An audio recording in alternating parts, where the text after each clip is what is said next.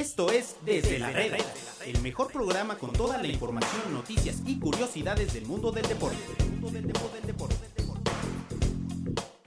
¿Qué tal amigos de Medio Tiempo? Los saludamos aquí en una edición más, un episodio más de Desde la Reda, desde la redacción de Medio Tiempo. Hoy, primero de marzo de 2022, ya estamos en marzo, increíble lo, rápido que se está yendo el año. Eh, el día de hoy les tenemos de verdad un programón, porque como ya es costumbre acá en Desde la Reda, tenemos un invitadazo, andamos una vez más de gala, eh, esto se, está volviendo una tradición.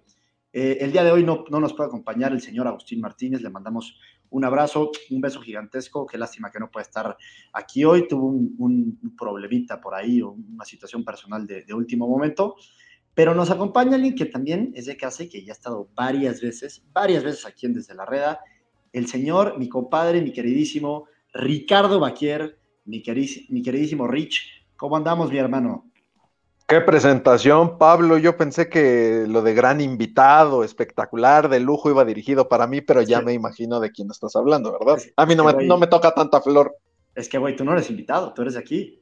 Oh, favor que me haces, mi querido Pablo. Sí, saludos para Agus, por supuesto. Mira, vamos a dejarnos los saludos y los protocolos de lado. Por favor, presenta quién está con nosotros.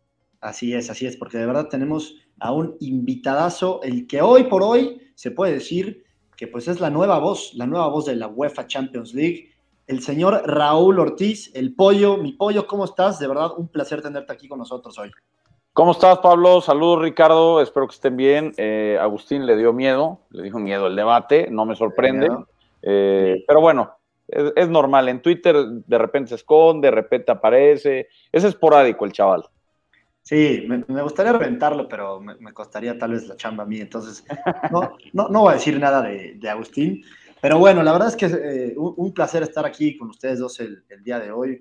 Mi pollo, una vez más, gracias por, por acompañarnos. Eh, un martes donde pues hay, hay fútbol mexicano, hay jornada, jornada 8 justamente de la Liga MX y, entramos de lleno. El día de hoy el América va a recibir en, el Estadio Azteca al Querétaro, un América que es el 17 de la tabla increíblemente.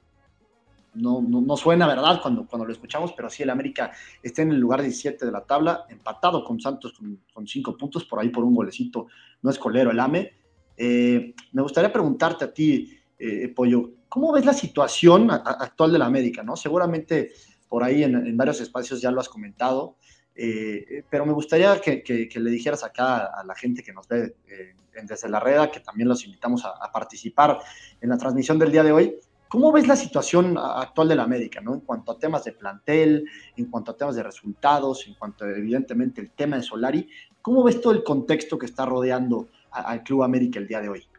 Pues mira, la verdad es que es una situación eh, difícil y a la que el americanista creo que no está acostumbrado desde hace muchos años, ¿no? Desde la época de, Bauer, creo que el América no había estado en una situación así.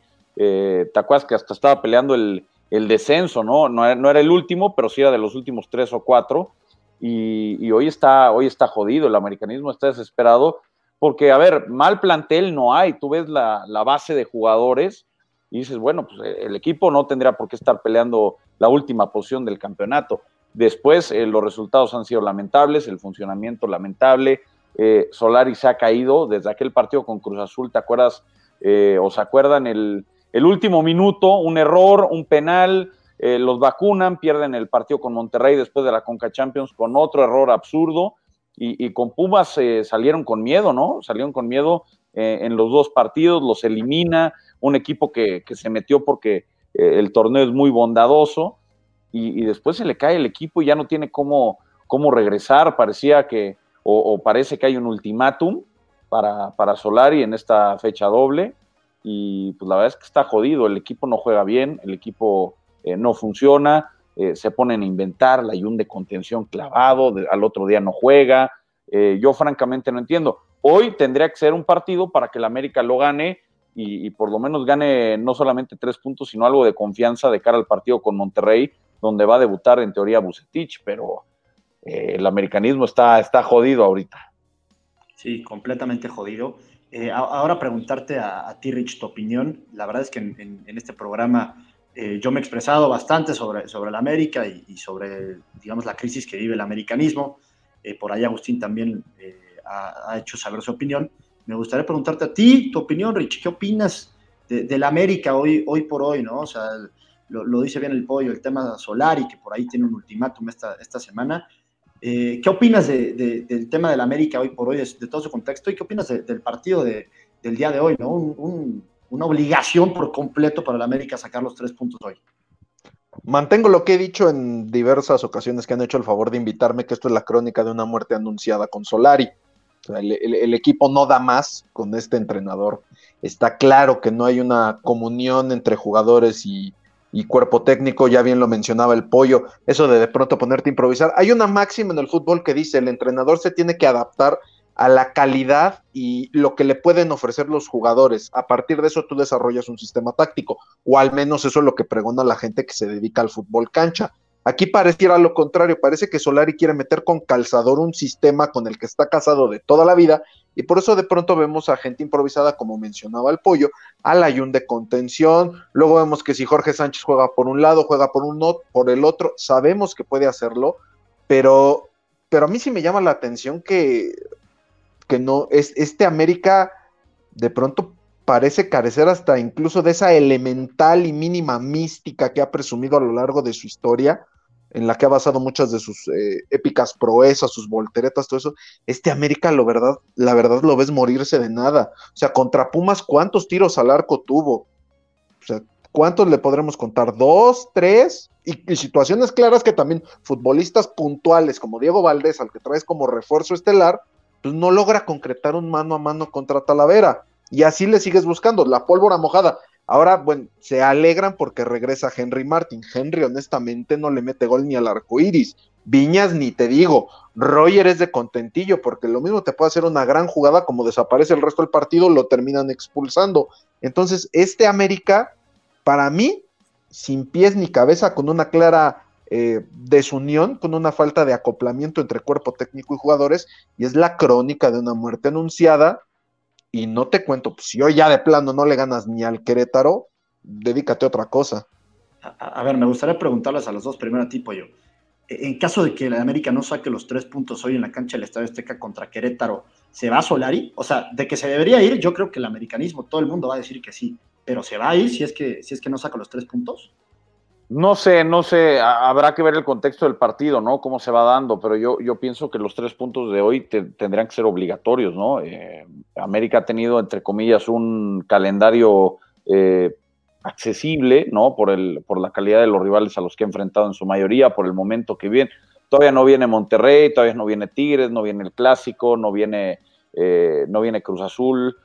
creo que en ese sentido América se le viene la parte más complicada del campeonato y hay que sumar puntos inmediatamente. Ahora, igual, igual ganan hoy, igual tienen un golpe de, un golpe de suerte en Monterrey, habrá que ver cómo viene el equipo de, de Bucetich, ¿no? Cómo, cómo retoman esta, esta situación y, por ahí se embalan y se terminan metiendo entre los ocho mejores. Pero ah, yo creo que si pierde hoy se va te, escucho ahí un poquito, un poquito triste con la situación de, la América. ¿eh? Este, estamos dolidos, estamos dolidos. Echó hasta suspiro el pollo, le hizo. Ay, caray. Estamos jodidos, hermano. Sí, la, y es que el América, honestamente, mal acostumbró, si se puede decir así, a sus aficionados a vivir entre los cuatro primeros de, de la tabla general de manera habitual. O sea, fuese con Santiago Solari, antes con Miguel Herrera, lo mencionaba el pollo. Yo creo que desde las épocas de Michelle Bauer no se vivían tiempos tan malos, pero tan malos. Hoy día el América solamente tiene a Santos por debajo y por un gol, por un tema de diferencia de un gol. Eso es lo que no tiene a las Águilas de último lugar. O sea, planteles, dicho con todo respeto, como Tijuana, Mazatlán, Querétaro, que en el papel son mucho menos, con muchos menos recursos, porque ahora también se maneja este discurso de es que no compran en grande, no afloja el dinero, maldito Azcárraga, Baños es un inepto.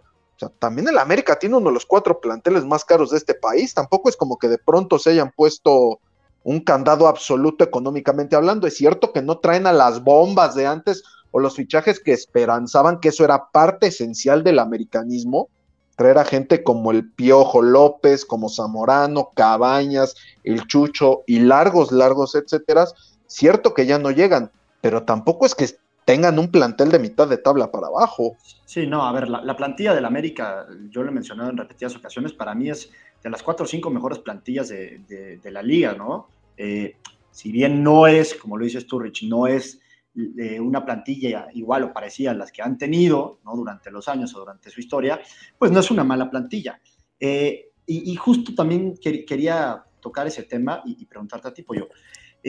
Si comparas este plantel de América al de hace unos dos, tres años, cuando estaban los Guido Rodríguez, los Mateus, Edson, donde había tanta competencia interna en las bandas Cecilio y Barwen, Laines y Renato, arriba llegó Nico Castillo, estaba Benedetti, el francés Benedetti, o sea, había nombres por donde quisieras. Y tan poco tiempo después, uno, dos años después, vemos este plantel eh, que, pues les, falta muchísimo, les falta carácter, les falta sobre todo jerarquía, ¿no? Esa América te lo topabas en liguilla y la neta pues te daba miedo, ¿no? No, importaba si era el, lugar 5, 6, 7 de la tabla, sabes que esa América le iba, le iba, a poner huevos y que te lo iba a complicar y si era un rival de respeto.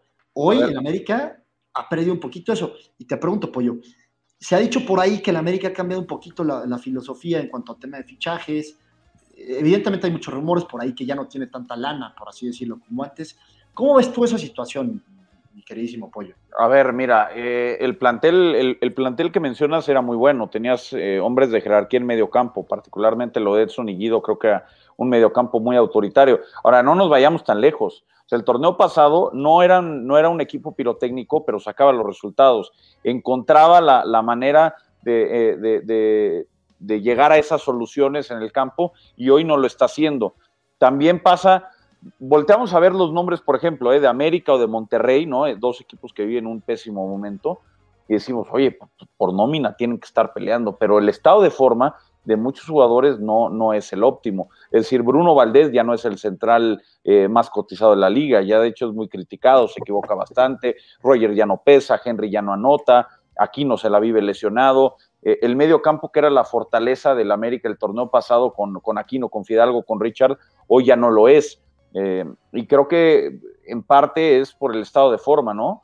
Eh, yo creo que América no tiene un mal plantel, pero después hay que ver qué jugadores llegaron, cómo llegaron y a qué sistema llegaron. Diego Valdés viene, viene de un equipo que estaba acostumbrado a morder en, todo el campo, como el de Almada, un sistema que, que, lo conocimos bien y que incluso llegaron a una final, me tocó narrar para Fox Deportes muchos partidos de Santos Laguna y era un equipo que, salía a morder desde el primer minuto y hasta el último, ¿no? Y este América no es ese estilo. Se tiene que adaptar a un sistema de juego y a nuevos compañeros.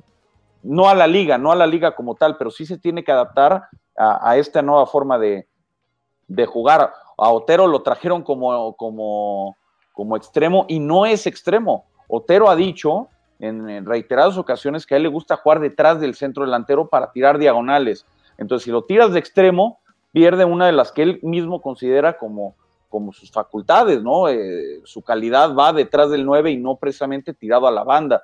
Merece, tendrá que acostumbrar al tipo de juego que hay en la liga, a, la altura de la Ciudad de México, es un tipo grande, es un tipo fuerte, no es precisamente el más ágil de los zagueros centrales. Y Jonathan Dos Santos, que también es un buen jugador, pero que ya no tiene 26 años, ¿no? Y que ha tenido demasiadas lesiones. Es decir, no estoy justificando eh, a estos refuerzos, pero obviamente requieren de una adaptación y algunos de ellos no venían en, su mejor momento, ¿no? El caso de Merelli, mucho tiempo en la banca del, Colonia, Otero que ya no pesaba en Santos y que lo ponen en una posición que no es la suya, y lo de Jonathan con las lesiones. Después hay jugadores eh, que tienen que pesar más, ¿no? O sea, ahora eh, todo lo que se le criticaba a Fidalgo ahora se le alaba, ¿no? Que es el jugador que se carga el equipo, el que maneja la pelota, pero Richard no vive su mejor momento, no cuentan con Aquino, eh, Bruno definitivamente ya no está pesando, eh, Henry no anota, lo mismo con Roger, Viñas que llegó y, funcionó al principio, pero después ya no ha,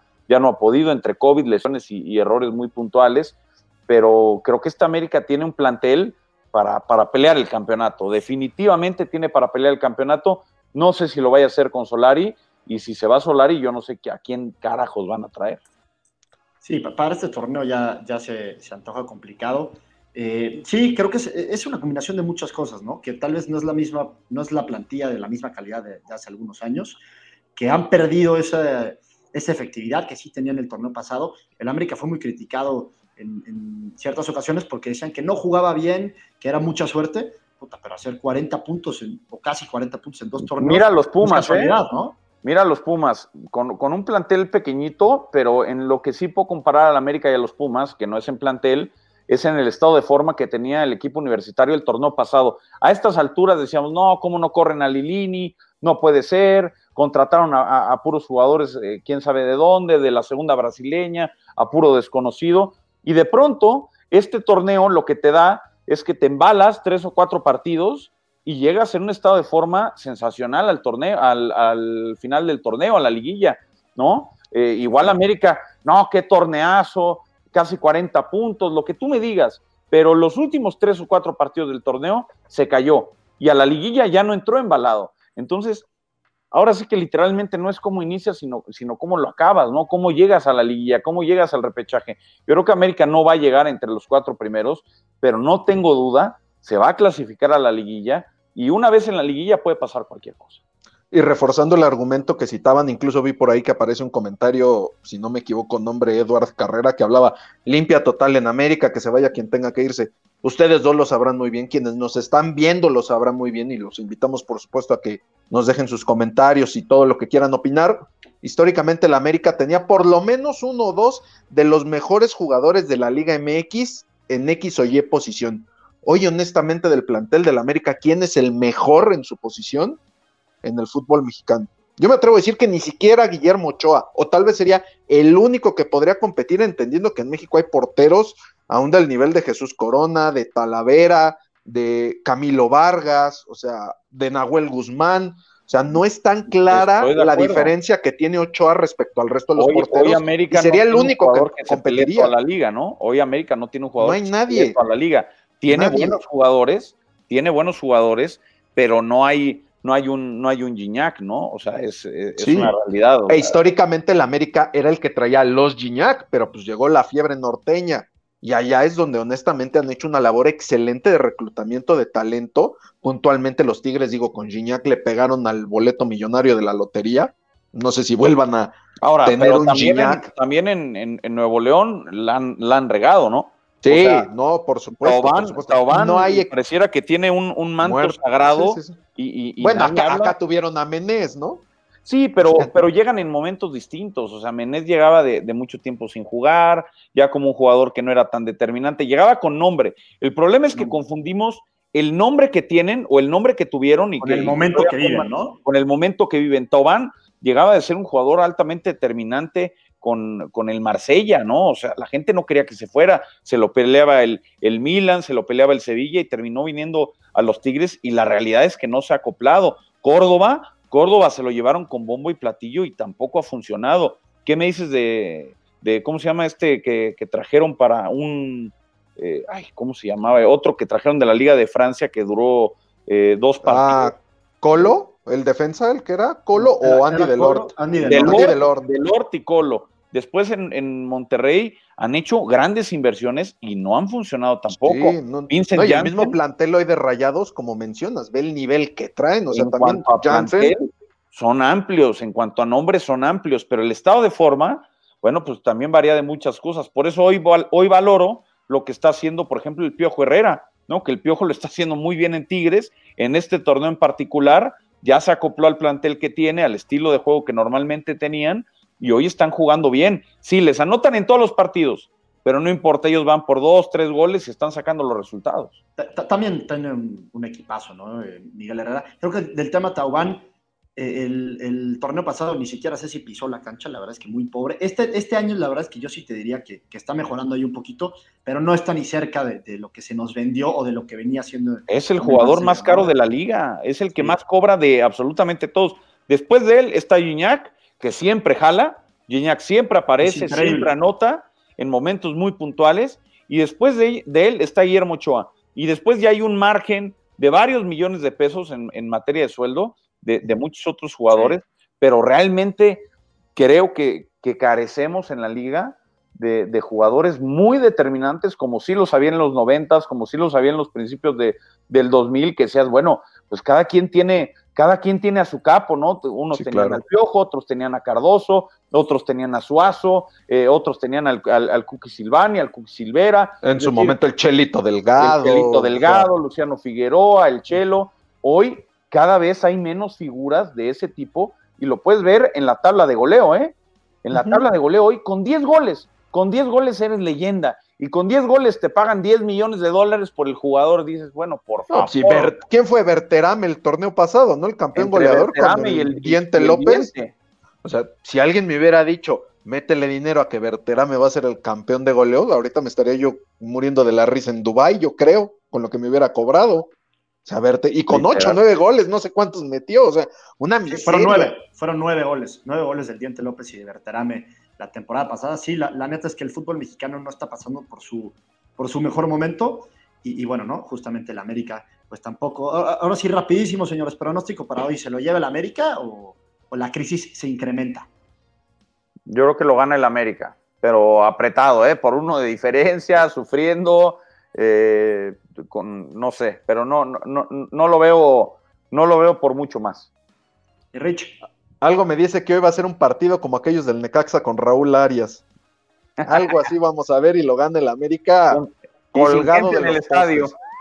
ándale, exacto, que habían más cubeteros que aficionados, algo así. Bueno, pues ahí está. Yo también creo que el América saca el resultado hoy.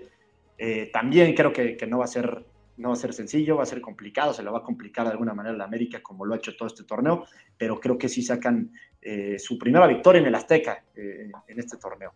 Y bueno, si estamos hablando de, crisis en, el América, también tenemos que hablar de la crisis que hay en Chivas, ¿no? Un equipo que, lo hemos dicho muchas veces, ya lleva muchísimos años que siempre es lo mismo. La neta es que es repetitivo y cansado seguir hablando de Chivas porque cada torneo es la misma historia. Y ahorita el presente de Chivas, pues, eh, no, es nada bueno, ¿no? Vienen de caer con, con Puebla después de tener un primer tiempo impresionante donde dijeron es el pastor del rebaño, ¿no? El señor Marcelo Michele Año es el entrenador que queremos. Y 45 minutos después caen 3-2 con el Puebla, sacan eh, una, una, carta, por así decirlo, dirigida al arbitraje. La neta es que lamentable lo, de Chivas en ese sentido. Y preguntarte a ti primero, Pollo, empiezo contigo. Eh, ¿Qué opinas del, tema Chivas? ¿no? ¿Qué opinas de ellos futbolísticamente? ¿Qué opinas de ellos sobre, sobre su queja eh, ante el arbitraje? Ya se le están acabando, ya se le acabaron las excusas a Chivas desde hace mucho, ¿no? Yo creo. Pues mira, la verdad es que a Chivas, Chivas nos ha acostumbrado en los últimos años a ser un equipo que, compite poco. Eh, entró, a, entró a una liguilla contra el América, lo eliminó, en semifinales lo limpiaron, pero lejos, eh, pero desde lejos no, entran a torneos eh, a competir a, la liguilla, ¿no? Eh, creo que la exigencia mediática eh, ha bajado para el Guadalajara y el, actual momento son tres derrotas y ya parecía normal, ¿no? Se critica a Marcelo Micheleaño, pero, pero ya no hay esa presión que sí había sobre, la, sobre el América o que sí hay sobre el América, que sí hay sobre Cruz Azul, que sí hay sobre Monterrey o sobre Tigres, equipos que nos han acostumbrado a competir al más alto nivel en, en, la liga. Y bueno, pues creo que es normal, creo que es normal el momento que vive el Guadalajara. Eh, estamos en una época en el fútbol en el que cuando tengan chavos que sean muy destacados, pues los van a tener que vender, algunos al viejo continente. No cuentan con los mejores mexicanos, los mejores jugadores mexicanos los tienen otros equipos, llámese Cruz Azul, llámese Monterrey, llámese, Tigres. y, creo que esta va a ser la tónica del Guadalajara por, por varios años. ¿eh? Creo que si guardamos este, este video y nos remontamos a 10 años adelante, vamos a decir, bueno, pues Chivas ya no es el, ya no es el 2, ¿no? A lo mejor Chivas va a ser el 3 o el 4 en cuanto a títulos, Cruz Azul lo va a haber superado, por ahí Toluca lo puede superar, eh, no sé si Tigres y Rayados vayan a hacerlo, seguramente van a ganar bastante en los próximos años, pero el de jugar con puros mexicanos y, no contar con los mejores, porque los mejores están en Europa, no puedes traer al Tecatito, no puedes traer a Raúl Jiménez, no puedes traer al Chucky, Chicharo no quiere venir, Vela no quiere venir, están muy cómodos en Estados Unidos. Yo creo que es la tónica del, Guadalajara y, no quiero que se preste a que no, es que el pollo es americanista y les desea mal. Yo no le deseo mal absolutamente a nadie, pero esto lo podemos ver, por ejemplo, con el Athletic Club de Bilbao, que hace muchos años era un equipo que competía espectacular, ¿no? que es uno de los equipos grandes en, en España, pero que hoy, hoy le alcanza para lo que le alcanza, ¿no? Económicamente no puede competir y como no quieren traer jugadores de fuera, eh, pues muy complicado. Es normal, ¿no? Sí, sí, sí, la verdad es que sí, eh, los tiempos están cambiando y a Chivas se le vienen años difíciles al, solo poder fichar mexicanos y también por las grandes inversiones que vienen del norte, ¿no? Porque creo que por esto ellos están llevando a, los jugadores mexicanos pues, más importantes. Eh, ¿Tú qué opinas, Mirrich? ¿Qué opinas del momento que, vive Chivas? Digo, hablando de uno de los equipos más grandes de este país, a la liga suena choteado, pero a la liga le viene bien que, que Chivas jale, o sea, que Chivas esté bien. A la selección mexicana le conviene, no olvidemos que estamos en año mundialista y hace algunos años, que ya suena a muchos ayeres, Chivas solía ser una de las bases de la selección mexicana pensando en procesos mundialistas. Hoy del plantel de Chivas, así como decíamos que América no tiene un solo jugador que sea el mejor en su posición en la Liga MX, pues Chivas mucho. Se nos fue el señor Ricardo. Sí, su internet eh, está como, está como el América, el internet de Richie. Déjame decirte que ese güey, el señor Ricardo Baquier, es, un, es muy poco profesional, porque el otro día también grabando, al güey se le acabó la pila y bien, gracias, me dejó aquí hablando solo. Vale, madre. Gracias a Dios estoy aquí contigo, entonces no, me dejó solo. Pero sí, la, neta es que seguramente ahorita regresa a Rich en, unos momentos. Eh, sí, la neta es que lo de Chivas es, es este, hasta cierto punto ya ridículo. Yo comentaba ayer, Pollo, que, y a ver si estás de acuerdo tú, que Chivas podría ser, creo yo, el equipo más inconsistente de la liga en una liga donde reina la inconsistencia. Vemos muy pocos equipos consistentes, ¿no? Vemos un equipo que juega bien una semana y la siguiente no juega bien. Esto en general de, prácticamente todos los equipos. Con Chivas no, no nos tardamos ni una semana en verlo. Juega bien en el primer tiempo y luego da segundos tiempos espantosos, ¿no? Tiene lapsos por ahí de más o menos buen fútbol y luego tiene lapsos donde parece casi casi el peor equipo de la liga, ¿no? Pues mira, la verdad es que contra, contra Puebla y contra León no jugó mal. El problema es que no, no tienen jugadores a lo mejor de tanta jerarquía como para mantener ciertos resultados o, simplemente capitalizarlos. Yo creo que Marcelo Michel Año no ha hecho tan mal trabajo, como se dice. Lo que pasa es que, no tiene nombre en el fútbol Marcelo Michel, ¿no? O sea, en el fútbol mexicano lo ven y dicen, no, este es, es vende humo, este es joven, este habla bonito, pero yo creo que no lo, no, no lo está haciendo tan mal, ¿no? Eh, o, por lo menos tan diferente a los otros, ¿no? O sea, con Bucetich de repente tenían un buen partido, tenían dos malos, lo mismo con Cardoso, lo mismo con Boy. Me venden mucho Almeida por el, doblete que tuvieron de, Liga y Copa, pero después estaban peleando el descenso. O sea, después estaban peleando el descenso el Guadalajara. Eh, a ver, es una liga donde, como hay torneos cortos, ¿no? Y donde ya las competencias internacionales nada más es la Conca Champions, eh, los equipos importantes de renombre están obligados a sacar el resultado en este torneo. O sea, vamos a suponer, corren a Solari y corren a Marcelo Michel y traen al que tú me digas, el nombre que tú quieras. Si no ganan este torneo, otra vez fracasaron, estos no sirven para nada, los jugadores tampoco. Somos un fútbol sumamente resultadista y, y la realidad es que solamente gana uno. Y fracasan todos los demás, ¿eh? Todos los demás fracasan. Si Larcamón se cae en, cuartos de final, no puede ser, vendió humo, oye, pero es el Puebla, no, no, no, es muy malo, todo el torneo muy bien y a la mera hora se cayó. Y, es, la, es la realidad del fútbol mexicano. No somos tan buenos como, como nos creemos, no somos tan buenos como vendemos. Sí, la, verdad es que eh, ahí coincido contigo. Mi Rich, te perdimos, qué bueno que ya estás de regreso, espero que no se te haya... Ya sabes.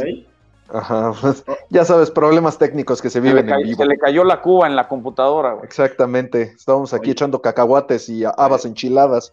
No mames, ¿quién, fuera Ricardo Baquier para Ya patrón, ya patrón, a la, A la una y media de la tarde. mínimo para la friega que nos espera al rato con la jornada doble. Ya ves que se les ocurre meter cinco partidos de un jalón. Ahí te encargo. Se, te viene duro, te, deseo suerte, Rich. No, ¿qué pasó? no seas así. Te preguntaba. Pensé que estábamos en una emisión decente. claro. perdóname. Pero te, preguntaba hace ratito, Rich, ¿qué, opinabas tú del momento de, de, Chivas?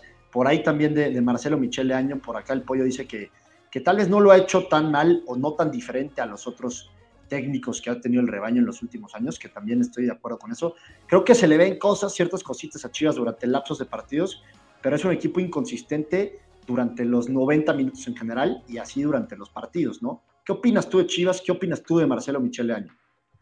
Dice el dicho que la culpa no la tiene el indio, sino el que lo hace compadre. Honestamente, ¿qué había, ¿qué había hecho Michele Año como para ser entrenador de Chivas? O sea, hablamos de uno de los dos banquillos a nivel de clubes con mayor prestigio de México. ¿Qué antecede o qué precede la carrera de Marcelo Michele Año como para decir es digno de estar en el banquillo de Chivas? rapidísimo, Rich, que, la neta habla muy bien. Es un güey que tiene verbo y creo que eso es lo mejor que ha hecho. Sí, Rafa Puente ¿eh? del Río también tiene verbo y hoy ya ni en la tele está. Algún día se le ocurrió traicionar la mano que le dio de comer y ahora, bueno, yo ya al menos yo ya no lo veo en ningún lado. Verbo tienen todos. El ruso Brailovsky también en su momento tuvo mucho verbo con el América y no pasó a mayores. Sí, llegó una final de Copa Sudamericana, no pasó a mayores. Verbo tienen muchos. O sea, verbos en televisión o en el mundo del fútbol tienen muchos. Honestamente, ¿qué había hecho Marcelo Michele Año para sentarse en el banquillo? Bien, ya le dan la responsabilidad, pues también sería una locura de su parte desdeñarla. ¿A quién traerías tú, Ricardo? Porque estamos.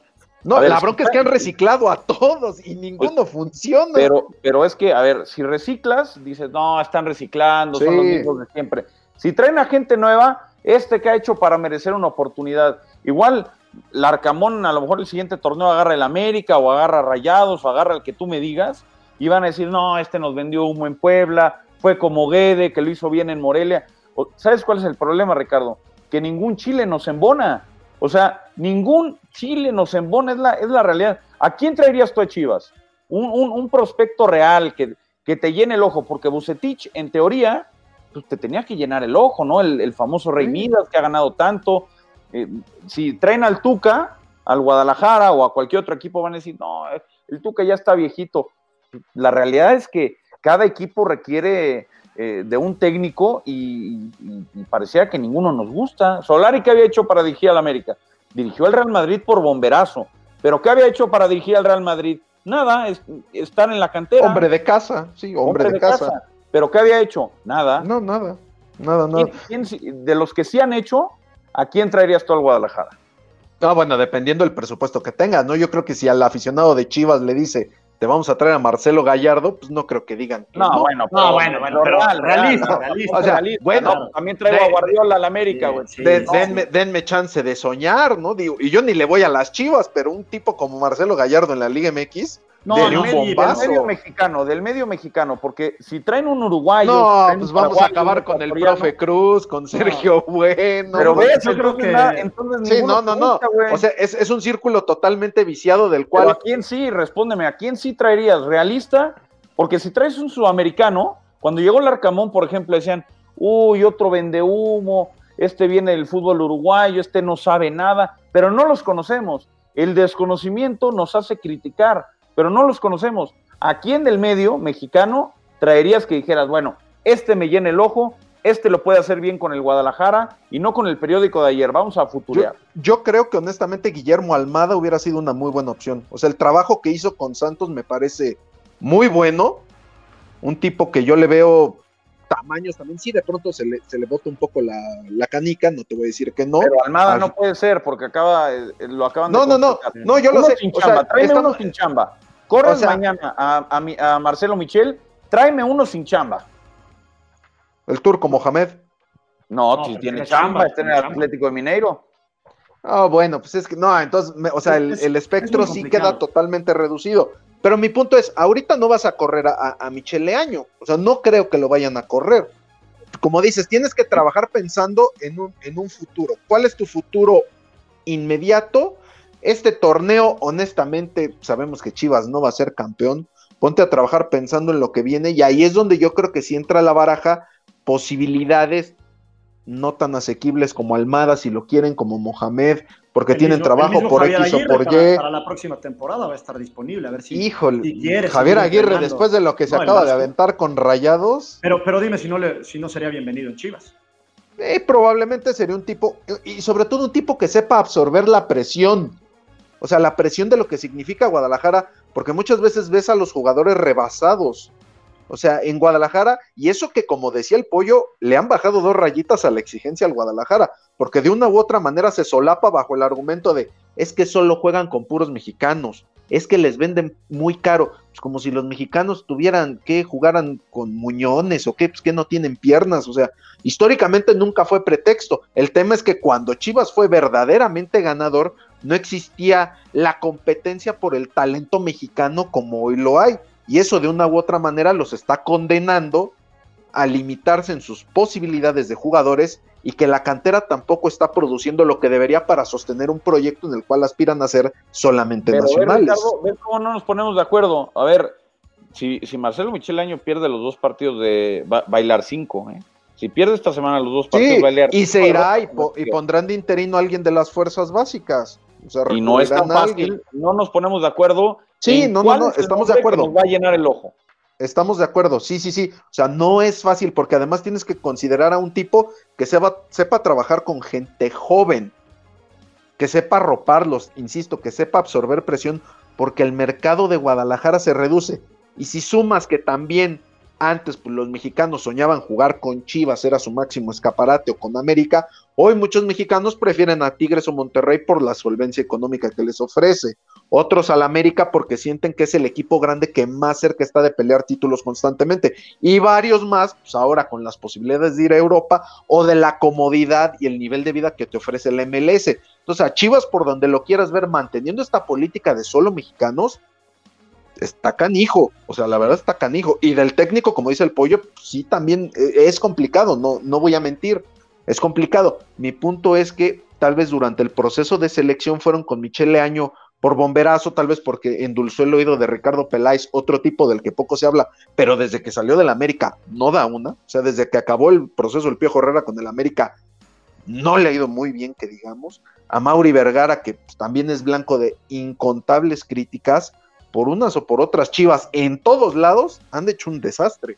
Sí, la neta es que el ambiente en Chivas en general es, muy, muy tóxico, absolutamente todo lo que lo rodea, ¿no? Como institución, la misma afición es una, toxicidad eh, brutal el mismo Ricardo Peláez, que por, cierto, él, él, ayer decía que estaba a muerte con, Marcelo Michele Año, habrá que ver si sigue a muerte después de estos siguientes dos partidos, si a Chivas no le va bien, ¿no? Pero bueno, ya estoy harto de hablar de Chivas, porque siempre es lo mismo, ya está hasta la madre, ya no hay que hablar de Chivas. Quiero hablar, quiero hablar del Chicharo, que bueno, es... Ah, yo dije de mi Puebla, que es super líder, cara. Por ahí nos piden que, que, hablemos del Fútbol total. Ya, ya, hemos hablado de la franja del Arcamón, la neta, ah, mira, por ahí nos dicen precisamente, hablen del Puebla.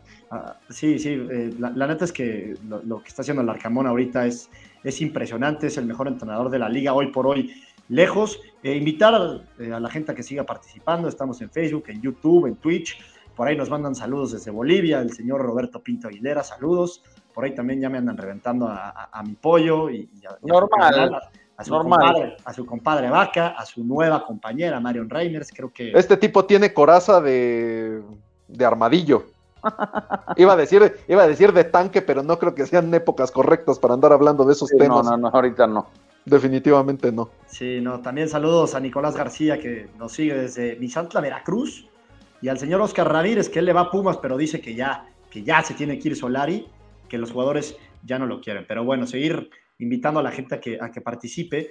Eh, para, para, acabar con los temas, por así decir, serios, eh, eh, el tema Chicharo, que ha estado pues, muy, muy activo, sobre todo en redes los últimos días, el Chicharo, que ya sabemos que no lo convoca ni de, ni de milagro ya a la, selección, evidentemente hay temas muy puntuales por los cuales no lo convocan.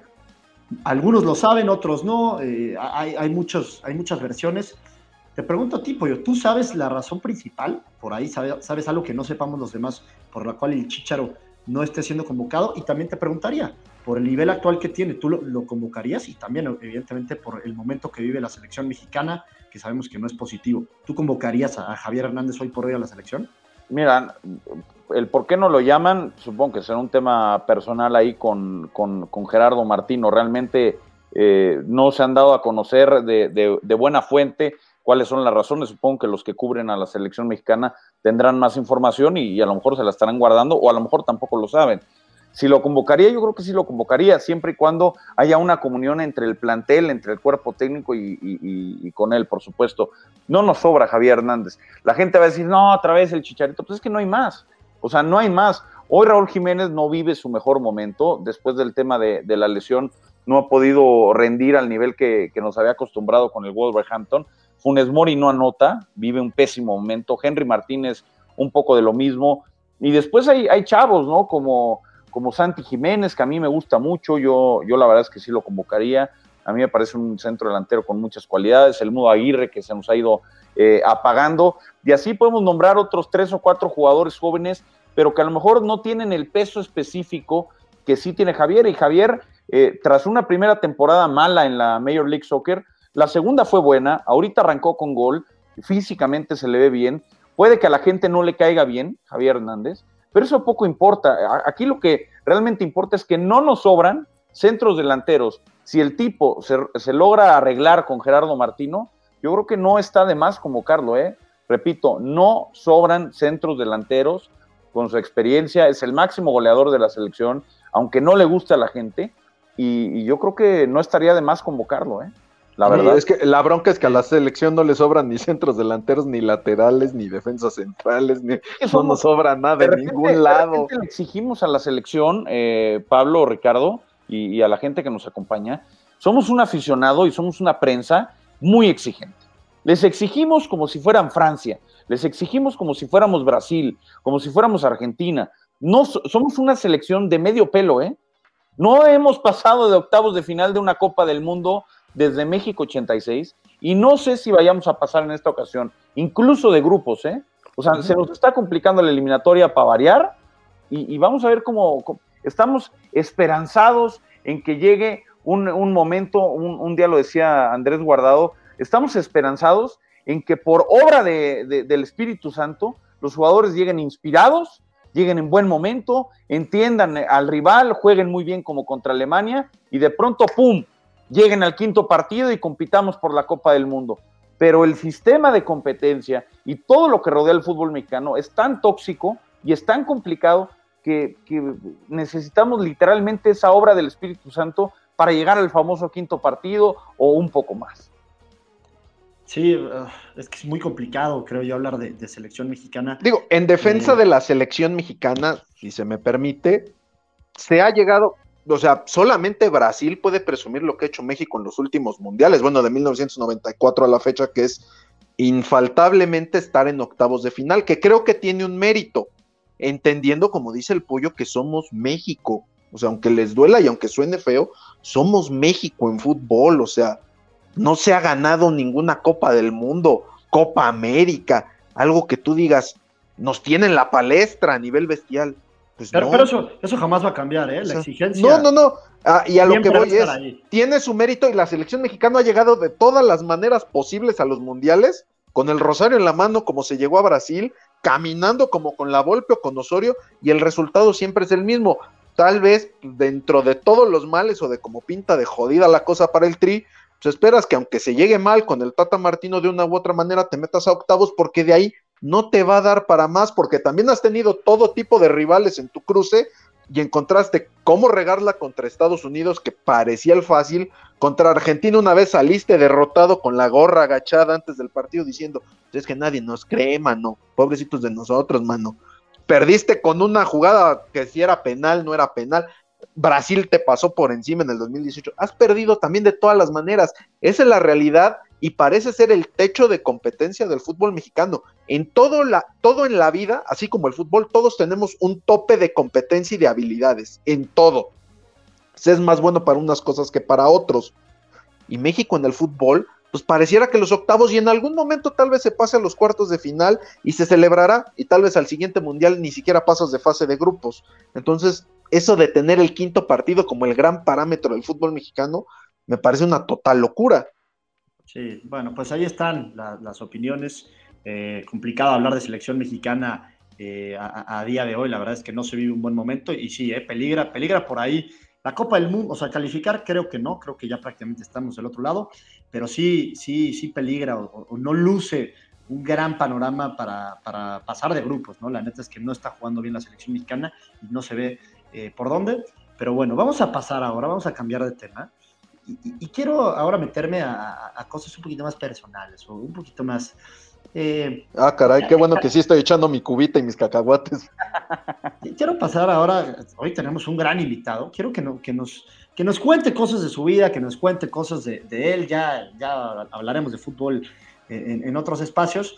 Pero a ver, mi pollo, me, gustaría que, le compartieras a la gente, que nos compartieras eh, hoy a, nosotros un, poquito de ti, ¿no? Eh, tú empezaste a, narrar videojuegos cuando tenías 11 años eh, y después, por ahí del 2008, 2009, entras al draft de voces cuando creo que todavía estabas estudiando la carrera, ¿no? Platícanos un poquito cómo fue tu experiencia en el draft de voces, eh, lo ganaste, ahí es cuando, ahí es donde conoces a Vaca o donde conoces a, Vaca. ¿Cómo fue toda esa experiencia? ¿Y cómo fue la transición de ganar el draft de voces a ya empezar a narrar partidos como tal e incluso llegar a, la Copa del Mundo en, 2010? Mira, eh, pues sí, yo desde chico siempre quise ser relator toda la vida, desde, originalmente quería ser jugador, pero como soy muy limitado, eh, pues me di cuenta que, que, no me iba a dar, entonces quería estar cerca de, del fútbol de alguna forma y estudiar ciencias de la comunicación me parecía pues eh, la mejor forma, ¿no? Transmitirlo, aunque mucha gente no le guste cómo lo haga, eh, bueno, pues lo conseguí, ¿no? Eh, me meto al concurso, yo estaba en la universidad, vi la convocatoria que, hizo Grupo Televisa, mandé mi video, me mandaron llamar, competí y gané. La gente, justamente ayer, fíjate, me, me, decía un, un tuitero, un güey, no, es que todo el mundo sabe que lo, que lo arreglaste, que lo compraste, que estabas apadrinado. Bueno, pues le pregunté que, de parte de quién, ¿no? ¿Cuánto me costó? ¿Quién me apadrinó? Y al final ya no me contestó, ¿no? Es, una leyenda urbana que, está por ahí y yo no entiendo realmente el, por qué la dicen.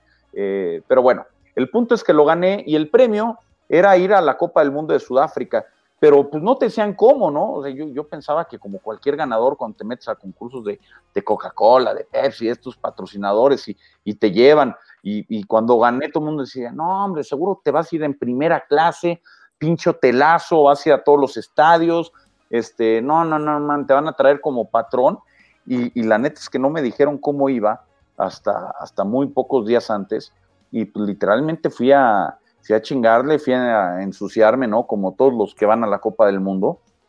Eh, fui a trabajar ahí a la redacción del IBC, que es el lugar donde se conjunta toda la prensa internacional, ¿no? Donde pagan un espacio para que estén ahí todos los estudios de todas las televisoras, todo lo que ven en la tele, ¿no? Y literalmente ahí estuve bajo el mando de Gerardo Valtierra, que en paz descanse, con el Brody Rentería, con Anselmo Alonso, Eric Fischer, Ricardo Salazar. Ellos me ponían diferentes tareas Después Gerardo Valtierra me sacó un poco al campo, me mandó a, reportear, donde por obra de arte te dicen, ¡pum! Eres reportero. No, o sea, no tienes ni idea de lo que estás haciendo, pero ¡pum! Eres reportero y vete a, la, eh, concentración de Italia, vete a la concentración de Argentina, a la de Portugal, eh, a la de Eslovenia, lo que tú quieras, haz preguntas, saca la nota, haz el color, y acabó el mundial y pues yo no estaba contratado, o sea, mi premio había sido ir al Mundial, fui a algunos partidos, eh, relaté uno, o por lo menos 20 minutos de uno, eh, un Grecia contra Argentina, Grecia Argentina ¿no? En Polocuane,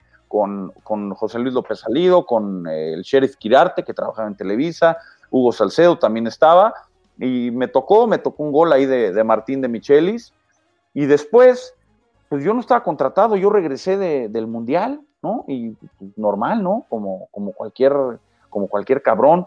De repente me hablaron y me dijeron, oye, pues todo el mundo se fue de vacaciones, te rifas el Mundial eh, Sub-17 femenil, ahí digamos que fue mi, fue mi debut. Y pues ya está, ¿no? Empecé a, empecé a relatar. Todo ese torneo no lo cobré, no me lo pagaron, no estaba yo ni contratado realmente, fue como una, fueron como prácticas profesionales intensivas ese, ese mundial que, que transmitimos para TDN, y cuando regresaron de vacaciones me llamó Javier Larcón y me dijo, oye, pues sabes qué, te la rifaste en, el Mundial, eh, nos gustaría que, te quedaras ya con nosotros. Me preguntó, cosa rara, me preguntó si quería ser reportero o, narrador, yo le dije que quería ser narrador, y cuando me preguntó el por qué, le dije, bueno, pues es que estoy estudiando la carrera y pues yo quiero acabar la carrera. Si soy reportero, voy a tener que pasar demasiado tiempo en la oficina, en todos lados, voy a perder, voy a perder lo que ya, lo que ya pasé me quedaba la mitad de, la carrera y bueno, afortunadamente él me, él me apoyó bastante en ese sentido, me empezó a dar partidos. Eh, yo estaba becado en la, en la universidad y, y, después me dijo, bueno, tenía un porcentaje de beca como del 20%, pero el resto, pues yo me lo tenía que pagar. Eh, y con el dinero de Televisa, o con el dinero que me pagaban de sueldo, yo pagué lo que, lo que me faltó de, carrera y bueno, pues así fui, fui creciendo hasta lo que, hasta lo que soy en día. Pues, Oye, Pollo, eh, si me permites, Pablo. Por favor. Eh, sí, esta, esta percepción, digo, desde que estuviste en la palestra, eh, destacas en el draft de voces, como dices, entras a Televisa con todos los méritos, porque mucha gente, existe esta percepción errónea tanto para hombres como para mujeres en el medio de que, ah, es que conoce a alguien, ah, es que es amigo de alguien, es que se lo dieron porque es bonito, porque es guapa o por su atractivo, porque estás de acuerdo que así se percibe es la, sí. Es la percepción general tanto para hombres como para mujeres. Eh, has tenido que lidiar obviamente con el hate, hablábamos hace ratito en redes sociales, siempre hay comentarios, has tenido que aprender a, aprender a, convivir con ello, a capotearlo sin que eso signifique que pues, una u otra vez no te enganches, porque o sea, cualquiera le calienta que lo estén friegue y friegue todo el tiempo. Te he escuchado en muchas entrevistas que has, que has concedido a, a otros grandes personajes de los medios como Javier Alarcón, como Toño de Valdés, pero esto que te voy a preguntar no he escuchado si lo has abordado y si es así, pues bueno, una disculpa y ojalá no lo puedas compartir nuevamente. ¿A qué crees que se debe este hate que te has ganado dentro del público? ¿Es a la percepción de que fuiste un niño de Televisa? ¿A la eh, forzada supuesta competencia que te hicieron hacerle a Cristian Martinoli? ¿O al tema de que igual no encajas como en el estereotipo este del chavo humilde que le, que le chambea desde abajo para llegar al éxito? porque por X o por Y creen que tú llegaste apadrinado por Javier Alarcón o por quien tú me digas. ¿A qué crees que se debe esta combinación o cuál crees que es el punto principal del hate que te has ganado por X o por Y? Pues mire, es una, es una buena pregunta y, a lo mejor hay, hay varias respuestas, ¿no? Eh, independientemente de si les gusta o no les gusta cómo, cómo narro, eh, pues al principio eh, igual había hate, ¿no? Y, creo que va un poco de lo mismo. Ahora resulta que ganar un concurso está mal. Todos me dicen, tú entraste porque ganaste un concurso. Pues sí, lo gané y, qué chingados que lo haya ganado, ¿no? Eh, está, ahora resulta que está mal competir y está mal ganar. Eh, después puede ser por mi americanismo, ¿no? Que siempre lo he ventilado. Puede ser también porque no tuve ese recorrido que sí tuvieron otros. Cada quien tiene un camino diferente en los medios y en la vida, ¿eh? Hay gente que tiene que, recorrer más camino que otros para llegar a cierto objetivo y pues a mí me tocó el que me tocó y, al final yo siempre he dicho que hay que capitalizar las oportunidades. Yo creo que yo la capitalicé y, créeme, hay muchas personas en el medio que llegan eh, pues por, recomendación, porque no hay de otra, porque súbete por acá, pero no importa, no importa muy bien cómo llegues, más bien es cómo te mantienes, porque cualquier apadrinado, pues si está, si no tiene calidad, pues lo, lo, cepillan inmediatamente, ¿no?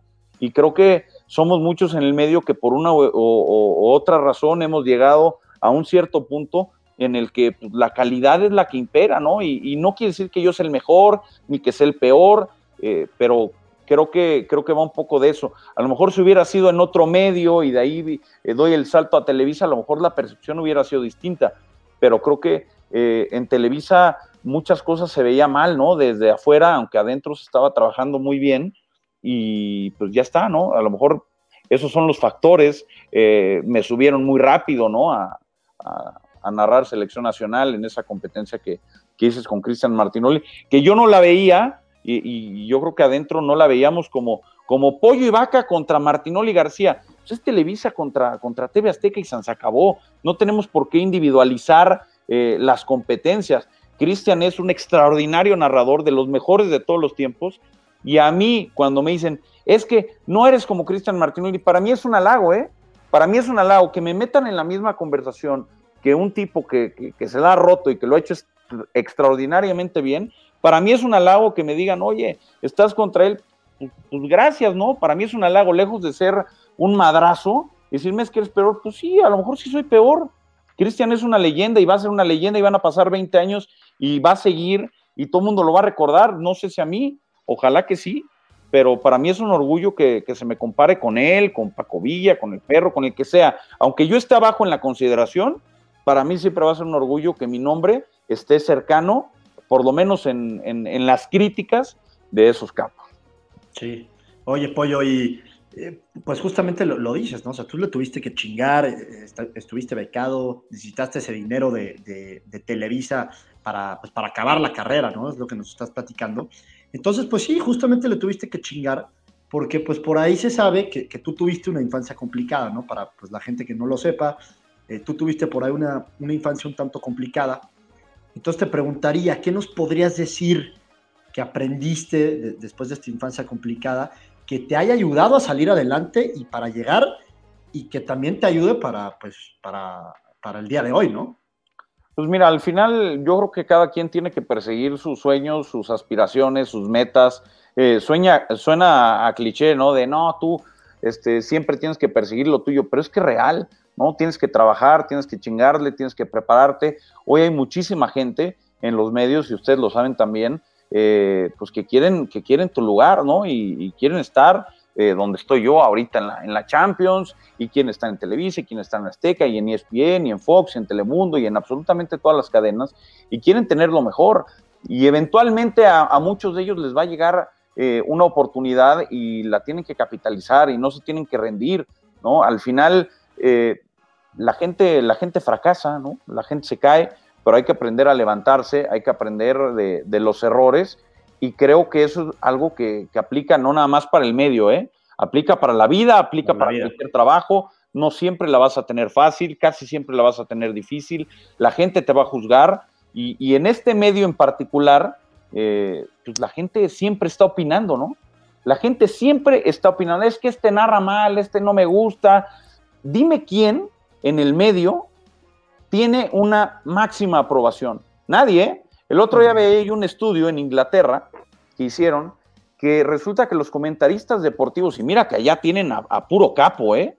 O sea, ya tienen comentaristas, exjugadores del Manchester, del Liverpool, del Arsenal, y tampoco les gusta. O sea, también son criticados. En Brasil son criticados, en Argentina son criticados. En todos lados somos criticados los comentaristas deportivos. Pareciera que, pareciera que ninguno les cae bien. Entonces, no, no es fácil, no es fácil pararse frente a millones de televidentes o radioescuchas o, o en podcast o donde sea, emitir una opinión y que de todas, todas, la gente, mucha gente no le va a gustar lo que dices, no le va a gustar cómo lo haces, pero eso no quiere decir que la persona que está con el micrófono en la mano lo haga mal.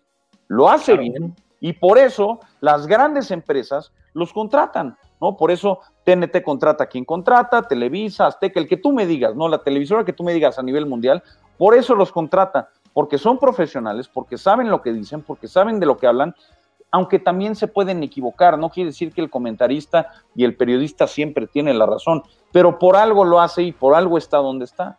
Es lo, al menos yo así lo percibo. Como dicen en el medio, los tibios, pues, ¿para qué quiere ser tibio, no? Tienes que generar reacciones al final en este medio, para bien o para mal, se habla de ti y tan lo has hecho bien que te mantienes, hoy día eres la voz oficial de la Champions League en TNT, una oportunidad pues increíble, ¿no? Porque en Televisa, en su momento, si mal no recuerdo, también te tocó estar en una etapa en la que se transmitía Champions, ¿no? Sí, ahí también la, ahí también la, relaté, ¿no? Eh, tuvimos aquella final eh, contra el Liverpool, tuvimos la final contra el Atlético de Madrid, eh, hemos estado en, muchos grandes partidos. Pura gloria madridista. Sí, sí, sí, la verdad es que nos ha tocado, nos ha tocado la buena. Este año no tanto, ¿no? No creo que no, vayamos a pasar del no, No lo veo, no lo veo, pero bueno. no, lo veo claro, pero al final yo digo, pues sí, la gente me critica mucho, pero pues la gente siempre va a hablar. Yo soy feliz con lo que hago, vivo mi sueño, vivo mi carrera, eh, gano un dinero para mantenerme a mí, para mantener a mi familia a mis jefes les gusta lo que hago, por eso me siguen poniendo y para mí con eso me basta. Ni soy tan bueno cuando me alaban, ni soy una mierda cuando me critican, la gente siempre va a tener su opinión, yo la respeto, pero lo que sí no me gusta es que pareciera que vivimos en un intenso histeriqueo, ¿no? O sea, dices algo y la gente va y te aprieta y te, y te mienta la madre, pero todo en redes, ¿eh? Todo en redes, porque cuando vas al estadio, la gente o algunas personas llegan y te piden foto y oye muy bien y no sé qué. Entonces, yo todo el hate que tengo lo vivo en redes. Cuando salgo a la calle, cuando voy a un restaurante, eh, cuando voy a un estadio, cuando voy, estoy en el aeropuerto y la gente se me acerca, siempre es para tirar buena onda. Entonces, eh, yo no sé si es porque en redes vive. El refugio de las redes, ¿no? El, refugio de, la, atrás de la pantalla. No sé a qué se deba, pero yo en ningún estadio he sufrido ningún tipo de agresión. Sí, de repente, no falta que te mienta tu madre, ¿no? En, el Akron me pasó en Guadalajara, eh, que varios aficionados de, Chivas se juntaron como, yo creo que eran como 100 o 200 aficionados allá afuera del Akron y gritaban, el pollo se la come. Pero, pero, pero a 100 metros, ¿eh? No se acercaron ni un centímetro a decirme nada. La verdad es que la gente ha sido muy respetuosa en ese sentido cuando, cuando me ve.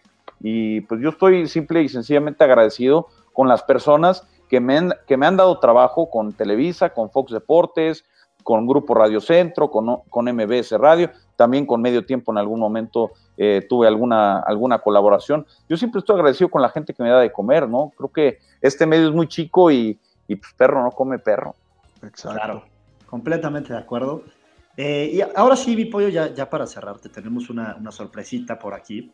A ver. Eh, mira, en, los últimos, en las últimas semanas, el último mes, han pasado por acá personajes importantes. Estuvo por aquí Enrique Bura, que estuvo el ruso Samogilny, eh, estuvo por acá también Braulio Luna, que no mames la historia que nos contó de, de Cuauhtémoc, que le bajó los pantalones una vez a Goran Milutinovic sin querer.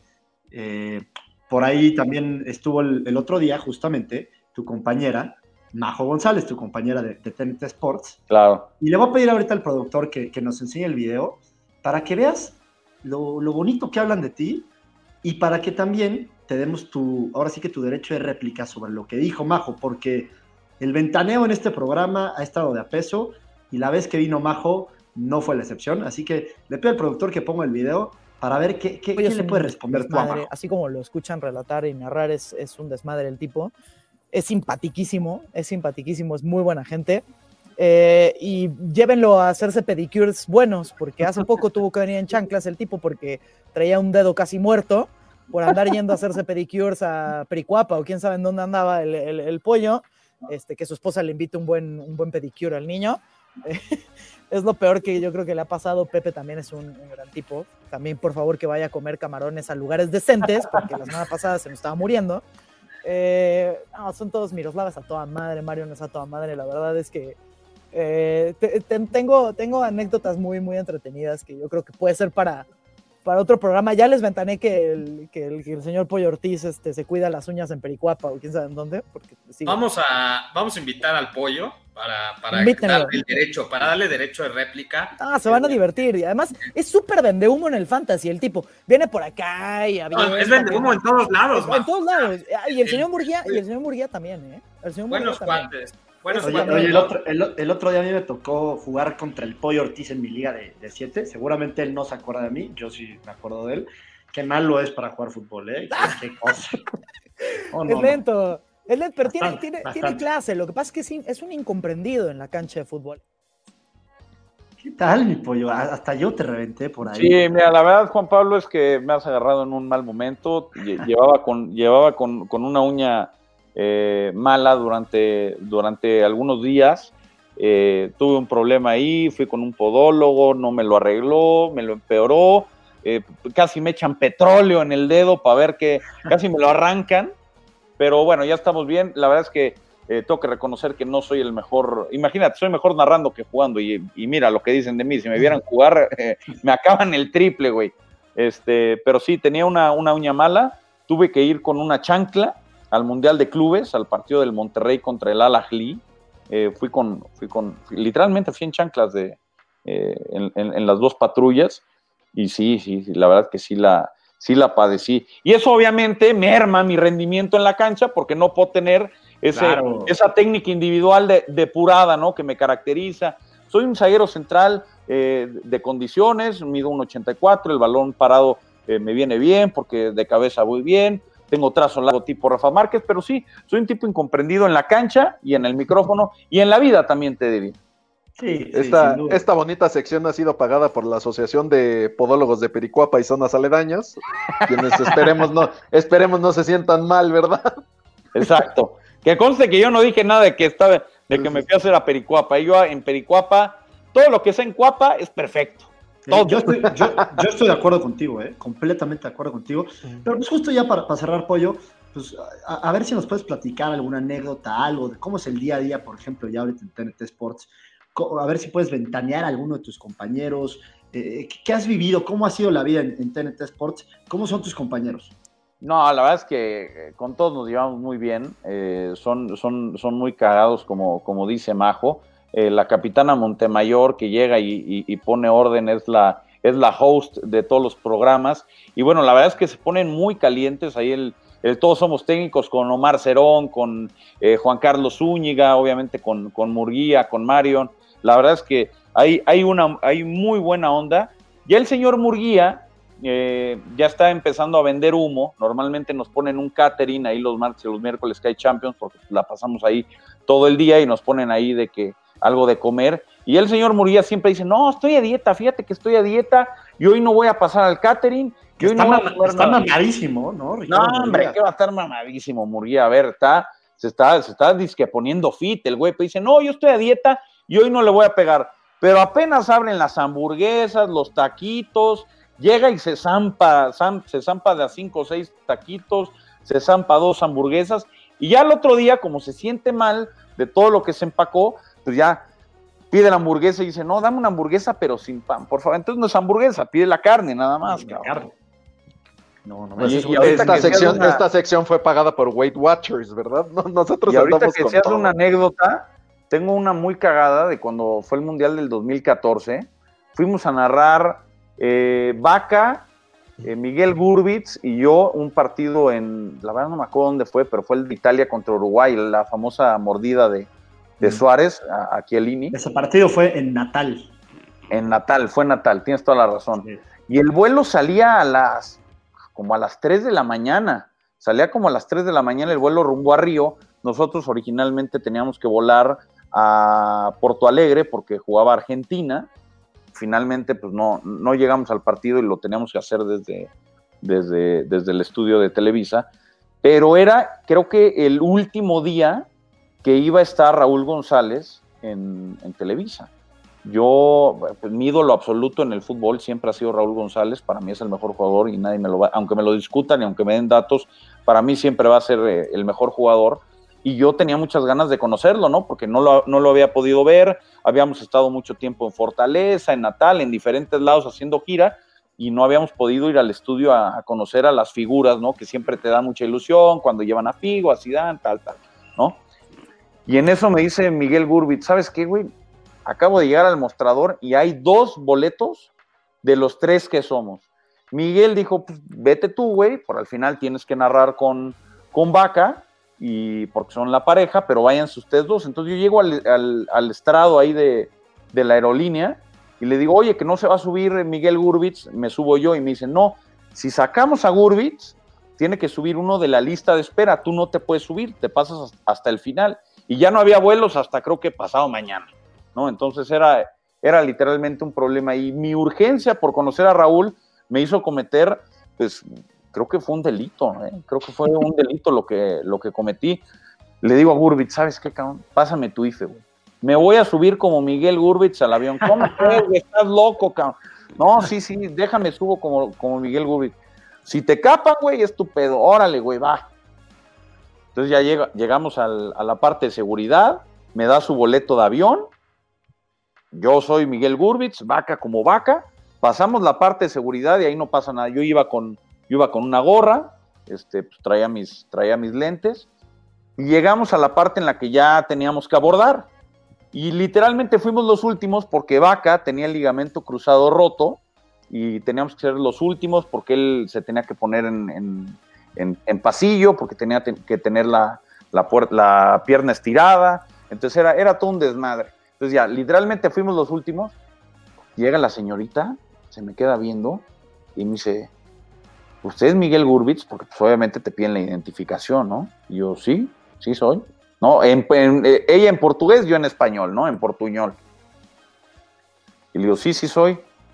Y se me queda viendo y ve la IFE y me dice, no, ¿y, y, cuándo nació? algún dato me, pidió por ahí. Y le digo, no, pues tal, tal, tal, ahí me lo aprendí. Y en eso empieza a hablar en portugués en chinga, ¿no? Por el, por el radio. Y dije, puta madre, ya me agarraron, cabrón Ya me agarraron y así como cinco minutos, Vaca estaba sudando, los traía aquí el cabrón. y este, no, pues, pues órale, pásenle. ¿no? Y me dice, ¿pero por qué no traes su pasaporte? Y le digo, pues porque es un vuelo, es un vuelo nacional, ¿para qué quiero mi, mi pasaporte? No, es que necesitas volar. Le dije, no, pues yo volé a Natal pues con, con, con identificación mexicana, no con, el, no con el pasaporte. Bueno, pues pásale. Entonces ya nos acomodamos o ya como que nos relajamos un poquito más y en eso se sube un policía al avión. Dije, no mames, no mames me van a encarcelar, me van a quitar la acreditación y Televisa me va a correr, cabrón. Y todo por ir a conocer a Raúl González. Dije, no, va que estaba cagado también, cagado. Y yo con la gorra me hice el dormido, me acosté, me hice, me hice bolita. Y en eso pasa el policía, se queda como cinco minutos, empiezan a hablar ahí en, la aerolínea, algo dice el, piloto, no menciona mi nombre, no me, bueno, no menciona el de Gurbitz, obviamente y, pues ya, y llegamos a, llegamos a Río, nos bajamos, vamos al, estudio, vamos al estudio, nos tomamos la foto con Raúl González, lo conocemos, comimos hasta en McDonald's, que, había ahí en el, en el IBC, había un McDonald's, cotorreamos, y ya, pero dije, no mames, donde me hubiera agarrado la policía brasileña, me meten al bote, es un delito, usurpar la identidad de otro güey para subirte a un avión es peligrosísimo. Y ahí tienes al pendejo del pollo haciendo tonterías en el mundial en el que le habían dado pues los partidos más relevantes a, la pareja por lo que por la que había apostado pues, la empresa, ¿no? Fue una, una locura. Afortunadamente salió bien, pero, pero obviamente no lo volvería a hacer. Eh, fue, una idiotez. Una eh, moraleja. No, no, no. Moraleja para todos. ¿eh? Nunca, nunca usurpen la, la personalidad de alguien más. no, qué, buena historia, mi pollo. Eh, Rich, no sé si, le quieras eh, preguntar algo más acá. No, aguanta un segundo. Aguantamos, déjame ir por cargador, hablen, entre ustedes, hagan, hagan vamos, ya, ya, a cerrar el, programa, justo, mi pollo. Es que ya, no ya está en rojo. Dame, un segundo, un segundo, papá. Corre, corre, tú corre, pollo. corre. esperemos que ya tenga bien la uña para que pueda ir de volada por el cargador, porque luego con eso que me lo andan ventilando, que se hace el pedicure en quién sabe dónde y que hasta petróleo le echan en el dedo. Esas, uñas, no, ¿qué, tan feas han de estar las uñas del pollo Ortiz? No sé, yo creo que debe de haber algo un poquito más relevante o interesante de lo que podamos hablar más que de la uña del pollo, ¿verdad? muy, complicado. Oye, me, lo van, hasta criticar por las uñas en redes sociales, te digo que le, tienen, le tienen odio al pobre pollo. No, sí, me lo, Oye, no, pero lo que sí, en serio, qué interesante lo que nos cuenta él y como, y como mensaje importante, pues vayan por sus sueños, o sea, no todos van a confiar en ustedes, no todos les van a decir que lo hacen bien, no le vas a caer bien a todo el mundo, pero si algo podemos aprender de lo que nos ha dicho el pollo, de lo que hemos visto en sus trayectorias, pues denle, denle hasta conseguir sus sueños y va a llegar el momento adecuado. Y como dice la canción de Eminem ahora que estuvo en el Super Bowl, la de Lose Yourself, te va a llegar una oportunidad en la vida, la vas a agarrar o la vas a dejar que se te escurra entre las manos, y está claro que el pollo la, la tomó. Claro, oye, y, ojalá a ti, mi Rich, también te sirva de moraleja de este programa. Ve cómo el pollo fue por un cargador y cargó su teléfono, cosa que pues, al parecer tú no sabes hacer, güey. No, mira, lo que pasa es que yo intento hacer el programa en el celular que recién adquirimos, este, con nuestro humilde trabajo, ¿verdad? pero por X o por Y los malditos audífonos como que no cuadran con la plataforma, entonces tenemos que recurrir a la, a la pieza anterior y pues ahí es donde vale madre porque pues, el cargador como que no da, no da corriente. Oye, mi pollo, nada más para terminar, qué bueno que usurpaste la identidad de Miguel Gurbitz y no la del, y no la de Raúl Pérez o la de, o la del perro Bermúdez, porque ahí sí. hubiera estado cabrón que pasaras. Oye, no, pues sí. ¿eh? No, no, y todavía, y todavía con, a ver, Gurbitz es eh, güero, güero de ojo azul, cabrón. O sea, la verdad es que pero, pero eh, al que más te parecías, ¿no? Yo creo. Pues seguramente, seguramente me sea, dirían. Ajá, seguramente Gurbitz va a estar diciendo, ah, que se va a parecer ese cabrón a mí. Oye, no, pues mi pollo, la verdad es que eh, qué, historia tan cagada, muy, buena historia. Eh, gran, gran programa el del día de hoy. Te agradezco muchísimo que, que, nos hayas acompañado, que nos hayas contado de tu carrera, tus opiniones sobre, sobre la actualidad de la América, de Chivas y obviamente esta, este pedazo de anécdota que nos acabas de contar. Te agradezco muchísimo a ti, gracias a ti también, Rich. No, gracias al pollo, que se despida, por favor. No, pues muchas gracias a, ustedes por la invitación, la pasé muy bien, están muy cagados y pues decirle a, Agustín que pues para la siguiente se presente, ¿no? que no se invente, que no se invente juntas, ¿no? Eh, sobre la hora para irse a comer eh, con, los amigos y pues pedirle a la gente eh, pues que apoyemos en la medida de nuestras posibilidades ahí a, la gente en, en, Ucrania, ¿no? Hay algunas cosas que se están compartiendo para donar un poquito, ayudar a la banda, no la están pasando bien, creo que hay que tener empatía, ¿no? Hay que tener empatía con lo que está sucediendo, somos privilegiados de estar en un país sí que tiene muchos problemas y que mucha gente eh, no le gusta ciertas cosas de la política y de, mil cosas en las que no me quiero eh, meter del todo, pero somos, un, somos gente privilegiada en estar en un país que sí tiene mucha violencia en muchos factores, eh, en muchas zonas, pero que pues, no está en guerra, ¿no? Y, y ojalá, que, ojalá que la gente lo, lo, logre entender y que también tengan empatía conmigo, no sean cabrones. estoy cumpliendo mi sueño, güeyes. Este, échenle, échenle ganas, chinguenle a lo suyo sí, seguimos compartiendo por las redes sociales y ya saben, la Champions está en TNT. Ah, qué bien, qué bien. gracias, gracias, mi pollo, gracias por este último spot. Eh, agradecer eh, evidentemente a la gente que nos, que nos vio. Te mando un beso a ti, pollo, un beso a ti también, mi Rich, un beso a absolutamente a todos. Gracias y me saludan a sus papis. Adiós. Esto fue Desde la Reda. Los esperamos mañana con más información del mundo del deporte.